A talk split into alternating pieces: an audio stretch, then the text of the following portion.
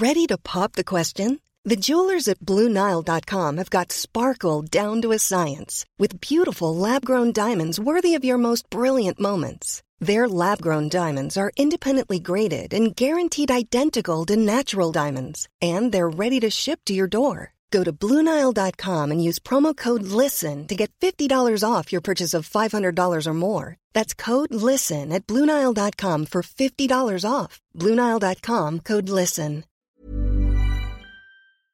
Und da hoffe ich doch mal, dass äh, eure Sommergreens jetzt schon geöffnet sind. Grün und saftig, euer Golf-Podcast. Ja, hier ist das äh, Sommergrün als Podcast. Hinak Baumgarten mein Name und wir fangen an mit dem besten Witz aller Zeiten. Also besten Golferwitz aller Zeiten und der lautet, ich hab's jetzt. Ja, nee, also, ihr werdet lachen, also tatsächlich, ohne Scheiß.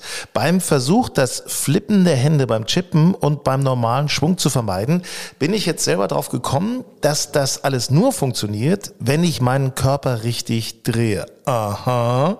Und dabei habe ich festgestellt, dass ich die Hüfte irgendwie blockiere und dadurch nicht weiterdrehe. So, ich stoße mich nämlich mit dem linken Bein nach oben hin ab, falle dadurch nach hinten und das alles ist Käse, weil es die Drehung verhindert. Und jetzt mache ich Folgendes. Ich versuche nämlich, die Hüfte zu drehen, indem ich das linke Bein während der Drehung nach hinten strecke. Das klingt kompliziert, aber äh, funktioniert, weil die Hüfte damit viel freier dreht. So, jetzt habe ich euch Gott sei Dank mein Wissen mal äh, mitgeteilt, mein Glücksgefühl mitgeteilt. Jetzt wisst ihr das. Es gibt ja eigentlich nichts Schlimmeres als Leute, die dir ihren Schwung erklären wollen, aber ich bin tatsächlich nur mal echt irgendwie richtig glücklich momentan. Ja, Golf macht glücklich. Also manchmal zumindest. Äh, mal sehen, wie lange das in meinem Fall noch anhalten wird. In unserem Podcast Grün und Saftig geht es heute um eine sehr interessante Company im Golfgeschäft. Kollege Julius Allzeit hat sich mit dem Chef von Ucom unterhalten. Grob angedeutet haben die Spitzenspieler wie Esther Henseleit oder Nikolai von Dellingshausen unter Vertrag. Aber sie sind auch big auf der Ladies European Tour, haben gerade ein Turnier in Kenia veranstaltet und holen die Ladies European Tour dieses Jahr endlich auch wieder nach Deutschland.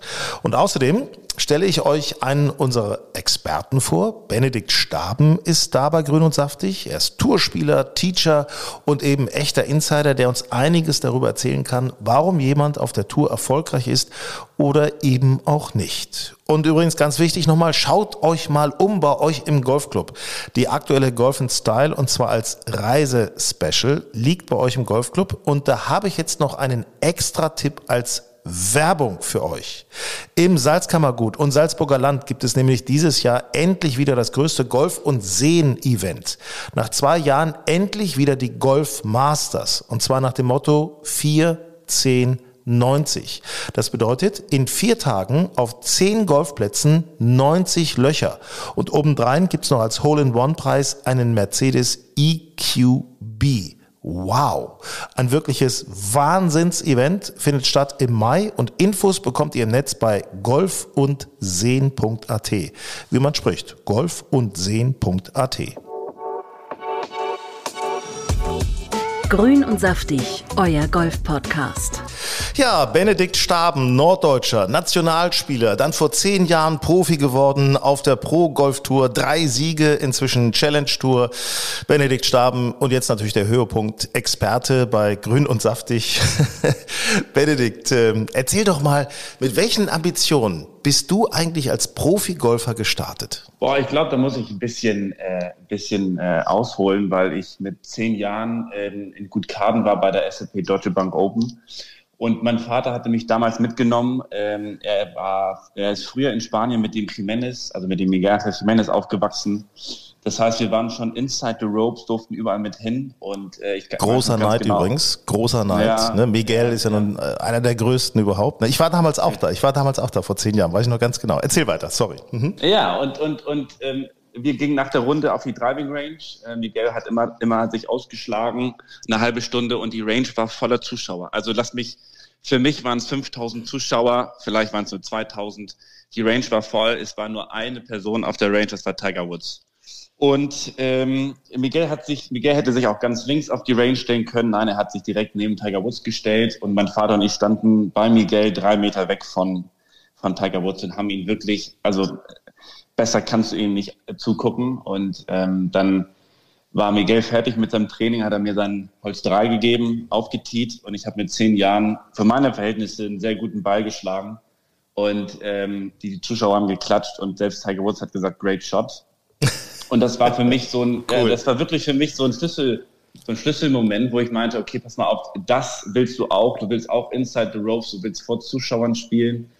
Und dann habe ich Golf einfach deutlich mehr ernst genommen. Und als ich dann äh, die Jugendturniere natürlich auch mit viel Spaß trainiert, äh, äh, äh, gespielt habe und mit Spaß trainiert habe, wurde ich dann doch schnell gut ähm, und bin dann in, in die Nationalmannschaft gekommen. Und ähm, da war das zweite Schlüssel Erlebnis, dass ich meinte, okay, pass mal auf, wenn ich jetzt Nationalspieler bin und mein Abitur machen möchte, dann muss ich das irgendwie auch ernsthaft machen.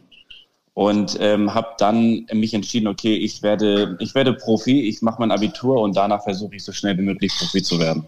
Und du hattest natürlich so im Kopf Tiger Woods, das ist so, das ist, äh, ich will nicht sagen die Messlatte, aber das ist schon ein Traum, da irgendwie hinzukommen, auch so beachtet zu werden, so Golf spielen zu können, so über die Plätze dieser Welt zu gehen.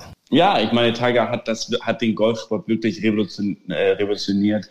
Er ist einer, der die Zuschauer äh, mitgerissen hat. Ich weiß noch, mein Vater und ich haben immer jeden Sonntag das Turnier noch bis abends in die Nacht geguckt. Ja, der hat ja teilweise das Feld aufgeräumt von hinten noch oder aufgeholt. Das war schon, das war schon genial. Ne? Und das war, das war der Golfhype, klar.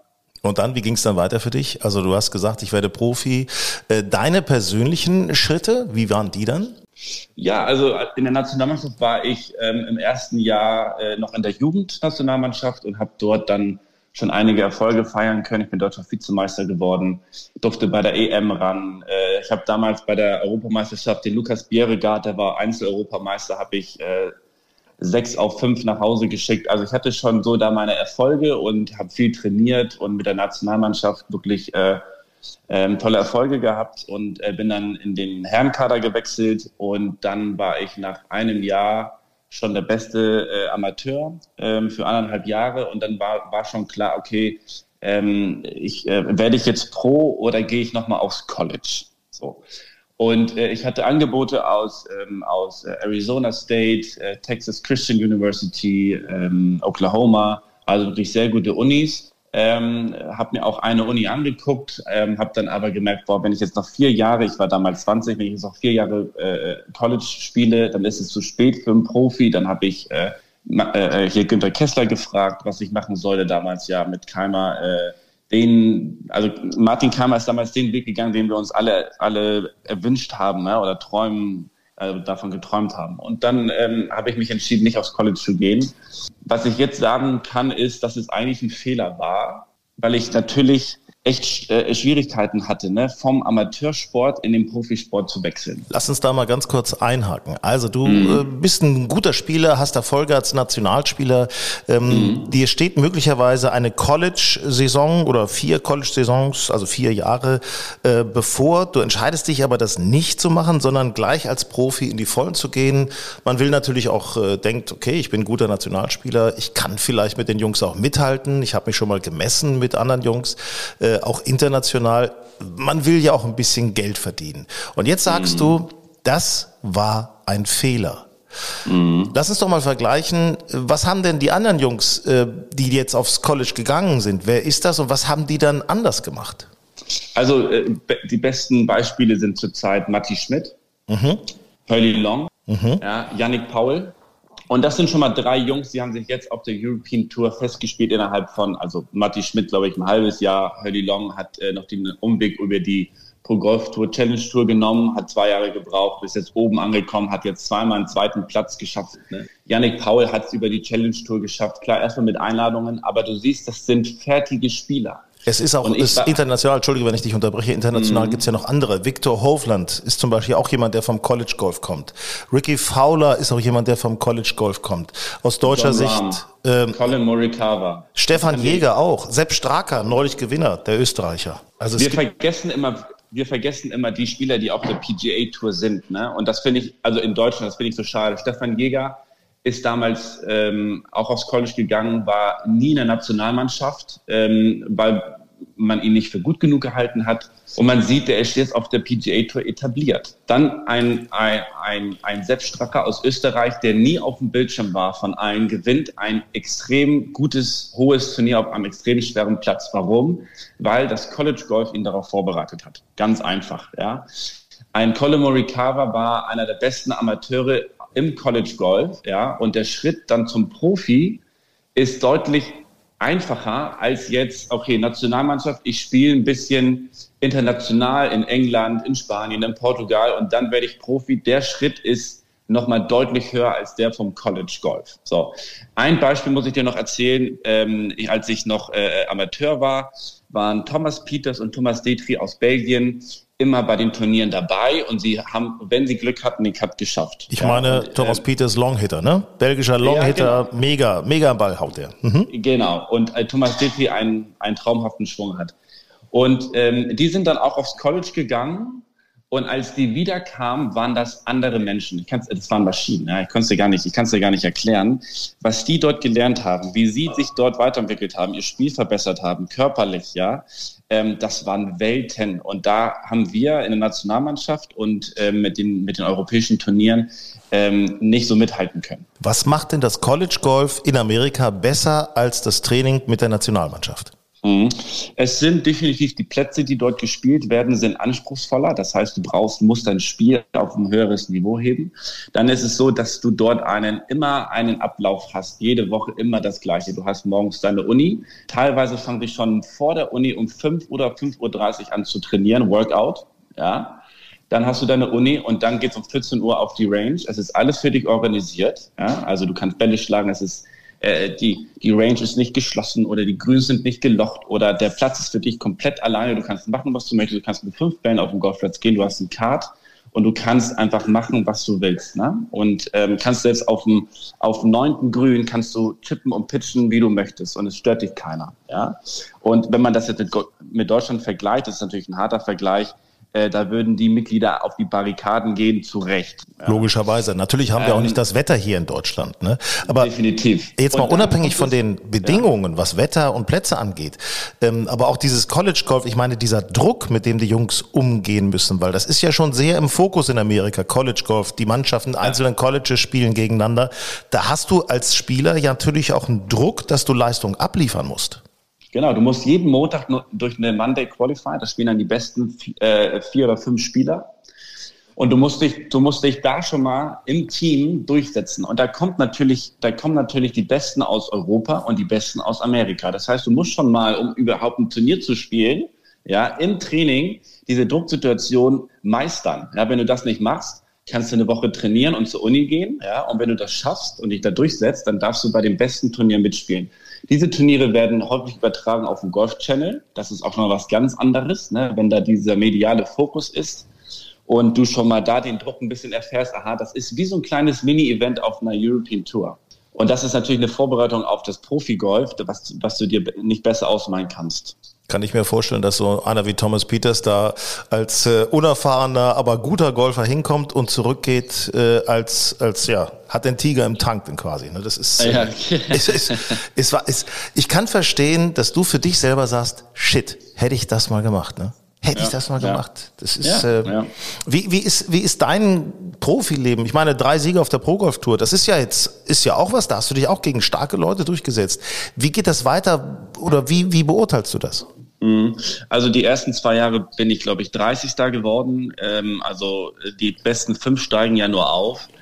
Ähm, und dann hat man immer noch die Chance, über die, über die ähm, European Qualifying School aufzusteigen. Aber da musst du drei Stages durch. Da musst du dich ähm, gegen 3000 Leute durchsetzen, die auch alle aus Amerika kommen oder, oder Australien und ganz Europa. Also es ist schon ein, ist schon ein hartes Brett. Ne? Ähm, und dann ähm, bin ich nach fünf Jahren aber gewechselt auf die Nordic League und die Scandinavian Tour, weil ich einfach äh, gucken wollte, dass ich mich verbessere und nicht nur dieses eingefahrene Pro Golf Tour jedes Jahr sieben Turniere nach Marokko und so weiter und so fort und Ägypten. Und ein paar in Deutschland. Und, da habe ich, da habe ich mein Spiel deutlich verbessert, ne? weil ähm, einfach die Konkurrenz auch ein bisschen höher war, tolle, tolle Golfspieler, ähm, tolle Golfplätze und bin dann dort fast 2020 äh, schon aufgestiegen. Da bin ich äh, Neunter geworden in der, in der, in der Order of Merit. Ich hatte mal, als ich zweimal gewonnen habe, bin ich Sechster geworden und mir haben 440 Euro gefehlt, um aufzusteigen auf die Challenge Tour. Also ich hatte schon so hoch und tiefst, aber es hat halt nie gereicht, um mich durchzusetzen. Ich habe äh, auch äh, Artikel über dich gelesen in den Golfpublikationen, äh, wie heftig du trainiert hast, auch äh, physiomäßig, dass du da enorm was gemacht hast. Ich habe noch so ein Bild von dir im Augen, wo du unter der Decke hängst an so Ringen und den Körper komplett drehst. Ähm, ja. da ist, es ist Wahnsinn, wie, wie intensiv du das gemacht hast. Und trotzdem, trotzdem, äh, ich sag mal so, trotzdem ziehst du jetzt nach zehn Jahren welches Fazit? Ähm, ich glaube, da müsste der Podcast noch ein bisschen länger laufen, aber ich glaube einfach, dass die, dass ich ähm, mental nicht gut genug vorbereitet war auf das Profi, ähm, auf das Profilager, sage ich jetzt mal, auf das Profi-Golf. Das ist was ganz anderes. Ähm, ich hatte nichts nebenbei, was ich gemacht habe. Ich war nur auf Golf fixiert, ähm, hatte nie irgendwie einen Plan B. Jetzt sagen viele, ja, man braucht auch keinen Plan B, aber ich glaube, man braucht schon im Golf eine gewisse Sicherheit. Okay, was, was kann ich noch nebenbei machen? Ja, ich hatte keine Hobbys, ich habe nichts, um mich äh, abzulenken und jeden Tag war nur Golf, Golf, Golf. Und du hattest es so schön im letzten Podcast mit Alexander Knappe ähm, äh, beschrieben oder, oder er hat das so toll erzählt, dass man irgendwann eingefahren ist und gar keinen Spaß mehr am Golfen hat und nur noch trainiert hat, trainiert hat, trainiert und dann läuft man halt irgendwann gegen eine Wand. Ja, und da hätte ich eigentlich klüger sein müssen. Na gut, das ist eine Erfahrung. Man kann eine Erfahrung ja. im Vorwege auch nicht wissen. Die Erfahrung hast du jetzt gemacht. Du sagst, okay, hätte ich mal College Golf gemacht, hätte mich anders vorbereitet. Jetzt bist du in einer anderen Situation. Äh, steht auch schon die drei im Alter vorne. Also netto, net, netto 20, brutto 30. ja, sowas in der Richtung. Du hast den Spaß nicht verloren. Du kannst über Golf erzählen. Äh, du bist immer noch ein guter Golfspieler und ähm, du hast dich jetzt entschlossen, ich sag mal, neben der Profi, also Playing-Profi-Karriere noch was anderes zu machen, nämlich eine Ausbildung zum Teaching Pro. Genau, also ich, ähm, ich habe ja dieses, also ich bin letztes Jahr bin ich äh, äh, äh, nee, zehnter geworden auf der Pro Golf Tour. Dieses, also letztes Jahr gab es zehn Plätze und nicht fünf Plätze, weil die Qualifying School äh, durch Corona abgesagt wurde. Und ähm, das heißt, ich habe eine eingeschränkte Spielberechtigung auf der auf der Challenge Tour. So, äh, wenn ich Glück habe, komme ich auf sieben oder neun Turniere, aber es ist natürlich dann schon echt deutlich zu wenig, um, äh, um, um den Schritt zu schaffen. Es sei denn, ich komme immer in die, unter die Top Ten oder gewinne mal eins, dann, dann wird sich der Weg auch für mich nochmal verändern. Ähm, mhm. für mich war es jetzt aber wichtig, nebenbei was zu machen, was aufzubauen. Und ich mache in, im Golfclub äh, St. Dünis äh, in Lüneburg meine äh, Ausbildung zum, zum Golflehrer. Und mein Ausbilder ist Robert Mark und ähm, freue mich da mega, ähm, wirklich äh, Golfern zu helfen, jungen Golfern vor allen Dingen, also viel Jugendtraining zu geben, ähm, um, um sie ja, um sie besser zu machen, um ihnen äh, zu helfen, äh, nicht unbedingt jetzt um auf das äh, Profi, um auf den, auf den Profisport vorzubereiten. Gibt es eigentlich etwas, was du von den Profis ins Amateurtraining hineinbringen möchtest und auch kannst? Ja, also äh, definitiv das Training, ja. Also die, ähm, die Amateure schlagen Bälle in der Hoffnung. Ja. Das, ich fühle mich ertappt. Ich fühle mich ertappt. Mhm. Der, Schwung, der Schwung wird dann dadurch besser, je, je mehr Bälle ich schlage. Also äh, äh, viel hilft nicht immer viel. Ähm, die Golfprofis, die schlagen jeden Ball, als würden sie ihn draußen auf dem Platz schlagen. Also da ist eine gewisse Routine. Sie lassen sich Zeit ja, sie schlagen den Ball, sie bleiben im Finish stehen, solange bis der Ball landet und analysieren dann den Ballflug. Okay, warum geht der Ball nach rechts? Ja, oder der Ball geht nach rechts, Schlagfläche ist offen. Warum ist die Schlagfläche offen? Hat der Körper zu viel das gemacht? Hat er das gemacht? Und so arbeiten sie konst, äh, konstant an ihrem Schwung. Und was bei den Profis der Fall ist, sie kümmern sich um eine Sache, die sie trainieren wollen. Ja? Und bei den Amateuren ist es immer so, sie wollen immer einen Quick-Fix haben, damit der Ball gerade fliegt ja, aber das geht nicht. Also wir können nicht immer an den Quick Fixes arbeiten, weil die sind dann im nächsten Training oder am nächsten Tag weg. Das Interessante ja, ist ja, du, das, ist ein Prozess. Das Interessante ist ja auch, wenn du auf dem Golfplatz anfängst, darüber nachzudenken, wie schwinge ich jetzt richtig, dann schlägst du ja gar nicht mehr richtig den Ball, sondern versuchst den korrekten Schwung zu machen. Das geht meistens immer in die Hose, ne? Kennen wir ja. irgendwie alle. Und äh, Hinak, ganz ehrlich, ähm, in St. Dünis ist es so schön. Äh, da gibt es eine Driving Range und direkt daneben ist ein Pitching Grün. Oder? Und die letzten Tage war das Wetter traumhaft und, das, äh, und die Driving Range war voll. Ich musste jeden Tag Bälle sammeln. Ähm, aber das Chipping Grün und das Pitching Grün, der Bunker war immer leer. Ja? Und ich habe dann immer zu den jungen Golfern gesagt, weil ne, die Älteren, die, äh, die möchte ich nicht so sehr belasten, aber die jungen Golfer sage ich immer, pass mal auf, schau mal, da rechts das Pitching Green, das ist frei. Was hältst du denn davon, nicht drei Stunden Bälle zu schlagen, sondern nur eine Stunde und zwei Stunden Chippen, Pitchen und äh, Putten zu machen? Ja. ja? ja. Weil wir brauchen zehn Drives, okay? Und dann brauchen wir natürlich ein paar Eisenschläge, aber wir brauchen viele Pitches, viele Chips und viele Putts. Und je weniger Schläge wir dort machen, desto erfolgreicher wird das Spiel. Ich sage nochmal sogar andersrum. Wenn ich sicher bin im kurzen Spiel, dann brauche ich nicht ganz hundertprozentig sicher das Grün zu treffen. Das heißt, ich habe weniger Druck mit meinem äh, Annäherungsschlag, mit dem, mit dem Schlag mit dem Eisen, weil ich da etwas entspannter sein kann. Und insofern wird der meistens auch besser. Weißt du, was ich meine? Das ist, ist Sehe ich äh, genauso. Das nimmt den Druck weg. Genau, genau, genau. Also ich kenne das. Driven klappt meistens und kurzes Spiel klappt dann nicht. Also das ist, das ist, das ist natürlich, na, natürlich macht es Spaß, wenn man einen richtig tollen Drive schlägt. Ne? Also das ist bei mir nicht anders. Aber ich finde das Gefühl eines eingelochten 6-Meter-Putts immer noch am allerbesten. Jetzt möchte ich trotzdem von dir wissen, wie weit schlägst du ja. den Drive? Also äh, Durchschnitt ist 2,80 Carry. Ja. Ich kann auch mal, wenn das Fairway breit genug ist und ich ein bisschen Rückenwind habe, dann ähm, kann ich natürlich noch mal ein bisschen mehr Gas geben. Mhm. Ähm, aber definitiv steht bei mir Kontrolle vor, äh, vor Länge. Ich musste mir zum Glück nie durch meine, durch meine Länge, äh, also Körpergröße, nie äh, Gedanken machen, den Ball wirklich äh, länger zu schlagen. Das ist natürlich, ähm, das ist natürlich ein Bonus, ne? Du bist Experte jetzt bei Grün und Saftig. Ich drücke dir mhm. erstens natürlich die Daumen, dass es mit dem Sieg äh, auf der Challenge Tour klappt oder mit den Siegen, ja. dass du da vielleicht nochmal einen entscheidenden Schritt machen kannst. Warum nicht? Äh, du bist ein bisschen druckloser, weil du ja parallel noch eine Ausbildung machst zum Teaching Pro, also was den genau, Plan B ja. in der Hand hast. Äh, freue mich sehr, dass, äh, dass wir dich häufig hier im Team hören. Und eins musst du mir versprechen. Ja. Das mit den 280 Metern Carry. Da musst du uns noch mal ein paar Tipps geben, dass wir da zumindest noch mal in der Richtung so ein bisschen rankommen. Ist, weil lang sein wollen wir doch alle. Mensch, das ist auch. okay, das kriegen wir hin.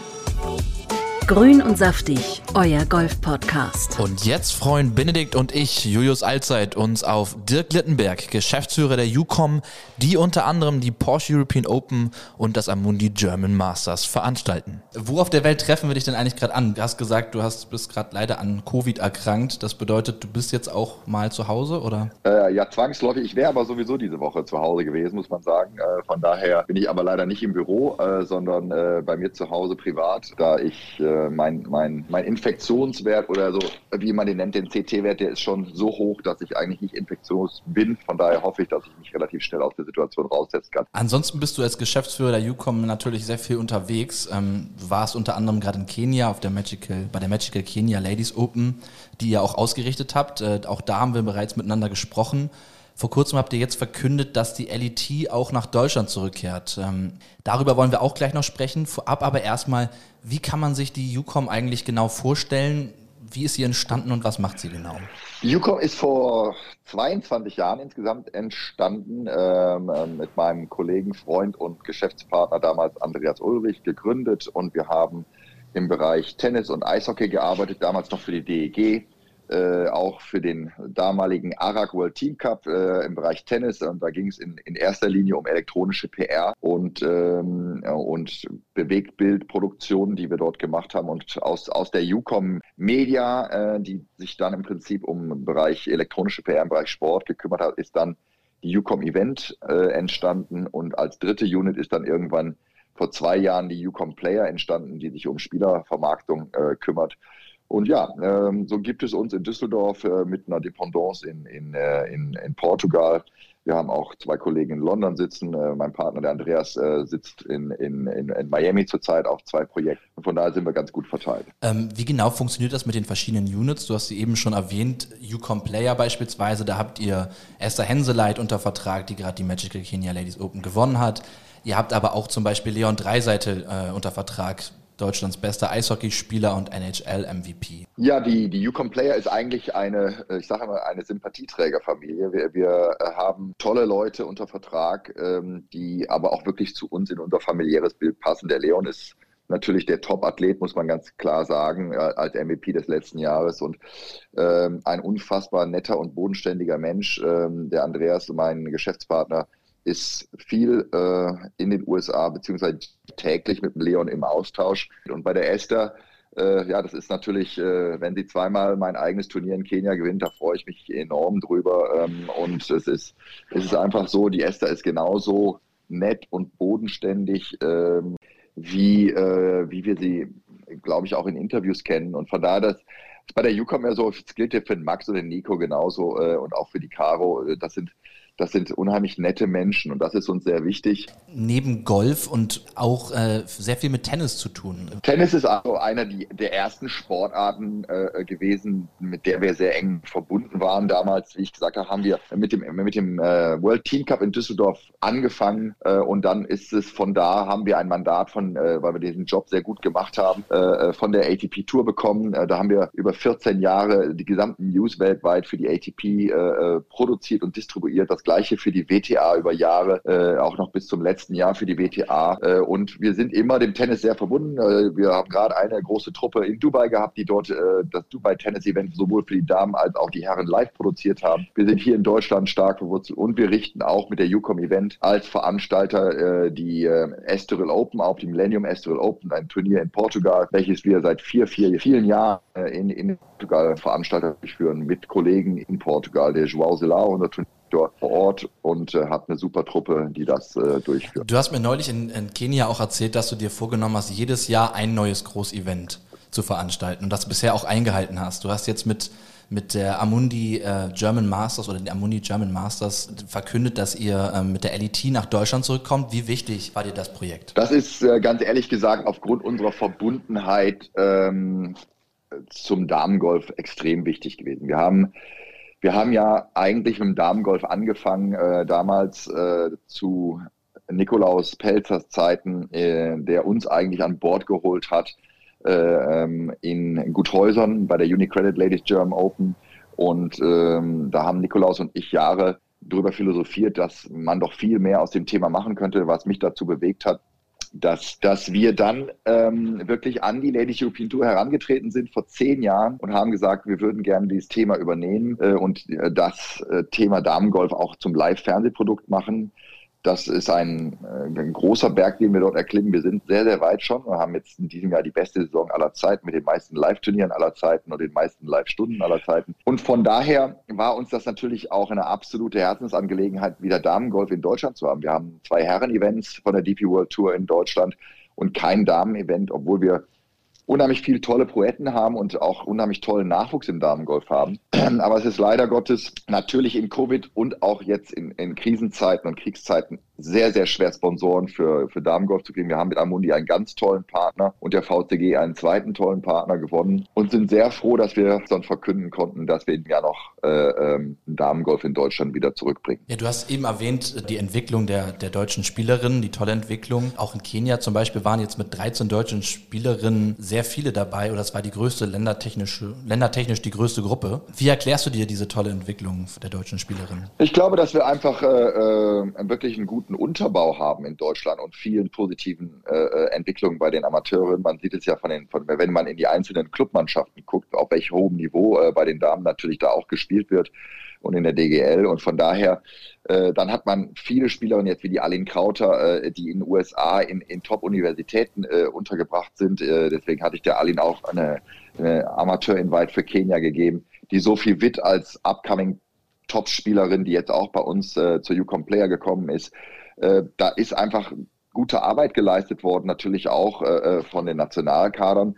Aber das ist halt immer das Schwierige, äh, äh, dass dann der Übergang vom, vom Amateur zum Profi gut gestaltet wird. Und ich glaube, dass, dass das mittlerweile ganz gut funktioniert und wir probieren da auch mitzuhelfen als Yukon Player, eben diesen Übergang zu gestalten und dass man, dass das da die Spielerinnen nicht in irgendein Loch fallen oder in, in, in einen ordentlichen Übergang ins, Profi, ins Profileben haben. Respekt vor deiner Arbeit, vor dem, was du machst, denn ähm, ich glaube, du löst ganz viel aus in Deutschland. Ähm, du gibst vielen, vielen äh, gerade deutschen Spielern die Chance, mal bei großen Turnieren ähm, reinzuschnuppern und die Chance zu geben, zu zeigen, was sie können. Ja. Und ich glaube, dass, dass wir ohne dich äh, äh, den Golfsport nicht so groß machen können und sind, glaube ich, dir alle sehr, sehr dankbar, dass du äh, so viel Kraft und so viel äh, äh, Arbeit da reinsteckst. Das ist beeindruckend, sehr gut. Ja, du, das, das, das, du kannst immer nur die Sachen gut machen, die dir Freude machen, sage ich immer. Und das gilt auch für all meine Mitarbeiter. Ähm, wenn wir nicht alle äh, Spaß an und, und unheimlich viel Leidenschaft und Passion in den Job stecken würden, dann machst du halt nicht, äh, weiß ich nicht, 20, 16 Stunden Tage hintereinander. Aber das ist halt, wir könnten ja auch andersrum argumentieren und sagen, wir, wir haben einen der schönsten Jobs der Welt, nämlich wir dürfen draußen auf dem Golfplatz arbeiten oder an anderen Großsportveranstaltungen. Das ist am, am Schluss geht es immer um, um eine Sache, dass, dass wir die involvierten Partner äh, und auch die involvierten Spieler und anderen Protagonisten glücklich machen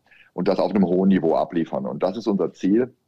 Und wenn wir als, als Agentur oder als, als äh, äh Arbeiter im Golf äh, dazu beitragen können, äh, Golf in, in, in, unserem Land ein bisschen anfassbarer und mehr zum Breitensport zu etablieren, ich glaube, dann haben wir alles richtig gemacht. Und das ist mein Ziel, wenn man wenn man bei Ryder Cups in anderen Ländern steht oder bei normalen Events, dann sieht man schon noch einen sehr, sehr hohen Unterschied. Jeder, der mal beim ersten Tee am Freitag beim Ryder Cup war, der weiß, wovon ich spreche. Und das ist das, die Begeisterung und in, in, in diese Ecke, wo ich, wo ich Golf gerne ich würde gerne helfen, Golf mehr in diese Breitensportecke in Deutschland zu, äh, zu bringen. Und, und äh, man sieht in der Jugend mittlerweile ja sehr schöne Entwicklung, dass das wirklich äh, ein, zum Breitensport avanciert und das, das ist unser Ziel, dass wir dabei helfen können. Stichwort Ryder Cup in Deutschland, ist das auch noch was, was sich die UCOM vorgenommen hat? Ich sage immer, das ist mein, mein äh, Ziel, bevor ich in Rente gehe, 2031 oder 2035. äh, wir, wir, alle wissen ja, dass der Michael Blesch jederzeit in der Lage ist, diesen Platz dafür zu gestalten. Ich weiß, es ist schon in seinem Kopf, er hat schon viel gezeichnet, er hat sehr, sehr, sehr tolle Ideen. Und ja, ich habe äh, enge Gespräche geführt mit der European Tour in Dubai beim, bei den DP World Finals. Äh, es gibt aus verschiedenen Ecken in Deutschland die Ambition. Ich hoffe, dass wir die alle äh, in einen Kanal packen können und gemeinsam das nochmal versuchen. Das ist mein absoluter Traum, äh, den Ryder Cup nach Deutschland zu holen.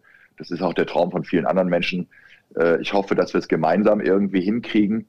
Ich glaube, dass wir das Potenzial in Deutschland definitiv dafür haben, dass wir auch einen Platz dafür schaffen. Und äh, von daher bin ich bin ich sehr zuversichtlich, dass wir, dass wir eine Chance haben. Ich weiß definitiv, dass die European Tour, DP World Tour, äh, auch Interesse daran hat, in Deutschland mal einen Ryder Cup zu machen. Ja, das ist der perfekte Übergang äh, zum Thema Porsche European Open und dem Green Eagles Golfkurs. Äh, was dürfen wir in diesem Jahr erwarten von der PO und was, was wird vielleicht anders als die vergangenen Jahre? Mal abgesehen davon, dass hoffentlich wieder ein paar mehr Zuschauer dabei sein dürfen? Also ich hoffe, ganz viele Sachen werden anders sein. In erster Linie hoffe ich, dass wir tolle Golffans in äh, zahlreiche Erscheinen ohne Masken auf der Anlage haben, weil das ist das, was mir am meisten wehgetan hat. Im Außenbereich bei einer Inzidenz von damals fünf oder sieben in, äh, im Bereich Niedersachsen äh, dann Familien und Kinder mit Masken über den Golfplatz schicken mussten äh, im Außenbereich. Von daher ist das mein erster Wunsch, dass wir diese Bilder nicht mehr sehen, sondern begeisterte Golffans ohne Masken und hoffentlich gesund. Ähm, und das Zweite, wir werden, wir haben den VIP-Bereich äh, äh, größer gemacht. Wir haben ein, ein, ein neues Konzept äh, mit unserem Sternekoch Thomas Bühner entwickelt. Thomas Bühner und Friends wird bei uns äh, die, äh, den gesamten VIP-Bereich betreuen, dass man eigentlich in eine kleine kulinarische Welt ein, eintritt, wo man viele verschiedene Sachen probieren kann. Das ist unser Wunsch. Äh, Porsche, unser Partner, Tag Heuer, unser Partner, ähm, haben, haben viele Sachen vor mit Aktivierung auf der Anlage, äh, mit, wo man nah ans Produkt kommen kann, ähm, sowohl an die Tag Heuer Golfuhr als auch an die tollen Fahrzeuge von Porsche. Von daher werden wir viele, viele Sachen etwas größer und anders sehen. Auch die Golfhersteller und Schlägerhersteller werden wieder zurückkommen können. Wir werden Aktivierungen haben auf der Driving Range. Wir werden Fitting-Möglichkeiten schaffen für die Golfer. Und äh, ja, wir haben schon relativ viele Karten verkauft. Das freut uns sehr. Ähm, wir haben ja mit Max und Martin eine kleine Weihnachtsaktion gemacht, einen kleinen lustigen Film. Das hat auch ganz gut funktioniert. Und von daher, wir werden ein super Spielerfeld haben. Ähm, das sieht sehr gut aus mit ein paar Namen, die es noch nie gegeben hat in der Form. Von daher sind wir sehr zuversichtlich, und ja, wir haben ja gerade sehr viel Sonne im März. Äh, ihr als Golfer könnt euch das ja vorstellen, dass das äh, äh, äh, viel Unterschied macht. Also äh, jetzt haben wir schon ein bisschen Wachstum, obwohl die Nächte noch kalt sind. Von daher erwarten wir natürlich auch wieder einen ganz tollen Golfplatz. Und natürlich hat er über den Winter wieder was geändert. Äh, und es gibt auch schon wieder ein ganz neues, attraktives Loch, welches wir auch bespielen werden. Und von daher wird es spannend. Ja, du hast eben das Video auch erwähnt von Martin Keimer und Max Kiefer. Das ist ja wirklich sehr schnell viral gegangen. Ich glaube, das hat jeder Golffan in Deutschland, der einen Social-Media-Kanal hat, gesehen. Du hast auch die anderen Namen angesprochen, namhafte Spieler, die kommen werden. Kannst du schon irgendwas sagen, einen Namen nennen, auf den man sich freuen kann? Naja, also äh, ihr könnt euch ja alle vorstellen, dass äh, äh ein Herr Casey als Porsche-Botschafter äh, sicherlich äh, ähm, von Porsche gewillt wird, dass er, dass er, dass er antritt. Von daher mhm. gehe ich stark davon aus, dass Paul Casey erscheinen wird. Ja, und ähm, ihr habt den Martin und den Max ja beide in dem Video gesehen. Die würden sicherlich an dem Video nicht teilnehmen, wenn sie nicht beabsichtigen würden, in Hamburg zu spielen. Von daher, äh, äh, aber da kommen noch ein paar andere, ein paar sehr, sehr tolle Spieler und äh, von daher, die werden in den nächsten Wochen äh, gelauncht. Wird sich auch durch den Einstieg äh, der DP World jetzt im Vergleich zur European Tour letztes Jahr noch was verändern? Es wird ein anderer Look und viel auf dem Platz sein, weil das gesamte Branding der European Tour jetzt DP World Tour wird. Mhm. Äh, und wir haben äh, uns sehr darüber gefreut, dass DP World als Partner auch Interesse an, am Standort Hamburg hat. Äh, das liegt einzig und allein daran, dass sie natürlich auch oder einer der größten Hafen- und, und Logistikbetreiber der Welt sind und natürlich auch mit dem Hamburger Hafen Geschäft Geschäftsbeziehungen haben. Und deswegen freuen wir uns sehr, dass DP World neuer Partner der Porsche European Open wird. Und ja, und sag mal, Dirk, wie sieht's mit deinem Golf aus? Hast du, hast du mal Chance, eine Stunde auf die Driving Range zu kommen oder während der Turniere ein paar Bälle zu schlagen? Was ist dein Handicap? Also mein Handicap ist 15,7, glaube ich. Und äh, sag mal, äh, mein, mein langes Spiel ist gut, mein kurzes Spiel ist schlecht. Das liegt daran, dass ich natürlich nie übe. Ähm, in Kenia haben wir es wirklich ganz gut geschafft, bis die Woche vorm Turnier da hatten wir immer eine heilige äh, Absprache. Wir treffen uns um 5 Uhr nachmittags äh, auf, auf dem T10 äh, und das haben wir ganz gut durchgehalten bis sieben Tage vom Turnier. Dann ging es nicht mehr.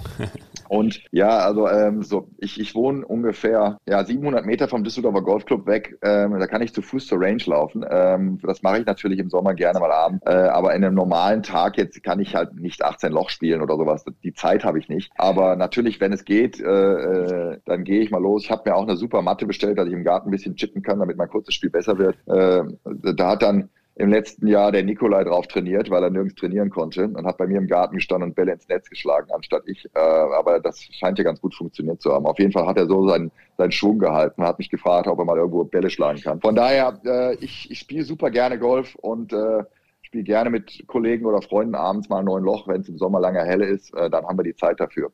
Bin natürlich auch oft zum zu großen Golfrunden eingeladen, äh, aber da muss ich ganz ehrlich sagen, äh, ich schaffe es selten dorthin. Du musst einfach mehr bei, bei deinen Spielern zugucken. Ich glaube, dann, dann kannst du da ein bisschen mehr lernen. Ja, das, das wäre das wär auf jeden Fall äh, äh ein Ansatz. Ja. Also, äh, das, äh, das hat Herr Nikolai auch angeboten, dass er mit mir mehr trainiert, äh, weil ich ihm meine Trainingsmöglichkeiten in meinem Garten gegeben habe. Ja, das nennt man mal ein gutes Verhältnis, würde ich sagen, zwischen, zwischen Spieler und Agentur. Ja, also das war für mich natürlich selbstverständlich. Ich sage ganz ehrlich, wenn wir haben auch äh, zu allen den äh, Jungs und Damen, die bei uns im Stall sind, wenn, wenn wir das, wenn wir das Gefühl nicht hätten, dass wir mit denen am einen Tisch sitzen können und äh, ganz persönlich und nett miteinander umgehen, dann, dann ist es, entspricht nicht unserer UCOM-Philosophie. Ja, also ich glaube auch aus, aus meiner Erfahrung aus ist, ist, ist, so ein, ist so ein gutes Umfeld mit das Wichtigste ne, für einen Spieler, dass der nicht nur einen guten Trainer hat und einen Physio, sondern auch ein Management, was, was ihm ganz viel abnimmt. Ne? Wenn, gerade wenn man mal ein Problem hat, ob es jetzt privat ist oder, oder, oder, oder im Golfen,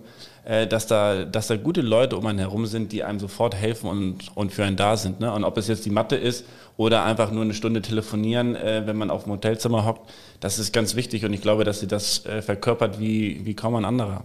Das war auch das, was Esther erzählt hat in, in Kenia, dass sie sich einfach unfassbar wohl da fühlt, weil ihr echt alles abgenommen wird und sie natürlich sehr privilegiert dadurch ist, dass äh, das Turnier von der UCOM veranstaltet ist und sie da ist und sie meinte, das ist echt perfekt. Ja, es geht einfach darum, dass der Athlet äh, äh, sich wohlfühlt. Und, und ich glaube, gerade in einem Sport wie Golf, also in einem Mannschaftssport sage ich immer, Mensch, da kannst du dich von einem Kollegen an, anschreien lassen äh, und, und äh, wirst dann wachgerüttelt. Bei dem, beim, beim Golf ist es, ist es nicht so einfach, äh, es sei denn, dein Caddy ist in der Lage, dich wach zu rütteln. Aber ähm, wenn da das Umfeld nicht stimmt und, und auch die, die Reiserei, es gibt ja auch ganz viele Themen äh, bei, einem, bei einer globalen Tour, die, die, das, die äh, bei der Reiserei äh, ähm, wichtig sind. Und wir, wir kennen das aus Jahren der Tenniszeiten, wo, wo, wo Spieler in, ähm, nach Ost oder West geflogen sind und dann Probleme äh, äh, mit ihren Jetlags hatten und all solche Dinge. Und natürlich eine medizinische Betreuung ist auch extrem wichtig, eine Physiobetreuung ist wichtig. Wir haben ein riesen Netzwerk von Spezialisten, die sich um alle Details kümmern. Ja, es wird hier nie auf einen MRT-Termin gewartet oder einen Osteopath-Termin. Und ich glaube, das ist entscheidend. Äh, sie sollen hundertprozentig aufs Spiel konzentrieren können. Und na logisch, wenn was anderes ist, dann sind wir auch da und haben ein offenes Ohr. Das ist, das ist Kern. Danke dir. Bleib gesund oder werd gesund vor allem erstmal wieder. Und dann sehen wir uns hoffentlich spätestens bei der Porsche European Open. Dank euch ganz herzlich und ich freue mich auf euch und äh, in, in alter Frische sozusagen. Grün und saftig, euer Golf-Podcast. Ja, ein cooler Typ, oder? Ja, Dirk ist immer in Kontakt mit seinen Spielern, immer in Kontakt mit seinem Team, ja. Ähm, und, und, und du siehst ja, dass alle seine Spieler wirklich sehr, sehr gutes Golf spielen und das ist auch ein Grund, warum, warum sie so gut spielen. Ne? Dirk kümmert sich um ganz, ganz viel ja? und nimmt den, nimmt den Spielern viel ab, damit die sich nur auf ihren Golfspiel konzentrieren können. Weil Profi-Golf ist nicht nur, ich spiele 18 Loch und danach fahre ich nach Hause. Ja? Das Reisen, das, äh, ähm, das Drumrum, das körperliche, Physio, Trainieren, Sponsorengespräche und so weiter und so fort, was dann noch alles dazu kommt. Und wenn du da nicht jemanden hast, der sich darum kümmert, jetzt als, als Manager, ja, dann wird es echt verdammt schwer, weil es einfach unglaublich viel ist. Ne? Gerade wenn du dann gut bist und es kommen ganz viele Anfragen, dann ist das äh, gerne mal zu viel. Und wenn du jemanden hast, der das einordnet, ist das super. Es gibt, es gibt schon zwei äh, DP World Turniere in Deutschland. Was glaubst du, wo das vielleicht nochmal hinführt? Ja, er hat es ja angekündigt und ich glaube, so ein zielschreibiger Mensch wie, wie Dirk ähm, und dann gepaart mit äh, Michael Blesch aus Green Eagle Ryder Cup in Deutschland, ähm, ich glaube, das, das, das ist dann toll. Dann können die nach dem Turnier ihre, ihre Rente einleiten mit einem Bier auf der Terrasse.